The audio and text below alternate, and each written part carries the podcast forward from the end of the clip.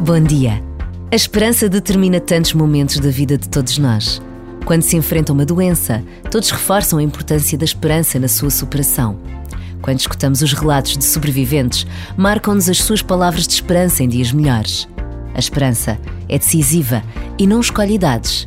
Mas a juventude traz em si uma dose de esperança, de capacidade de ultrapassar obstáculos e de vencer montanhas que contagia. As Jornadas Mundiais da Juventude são esta dose de esperança que não conhece fronteiras. E basta a pausa deste minuto para agradecermos a Deus a possibilidade que nos é dada de vivermos uma Jornada Mundial da Juventude em Portugal.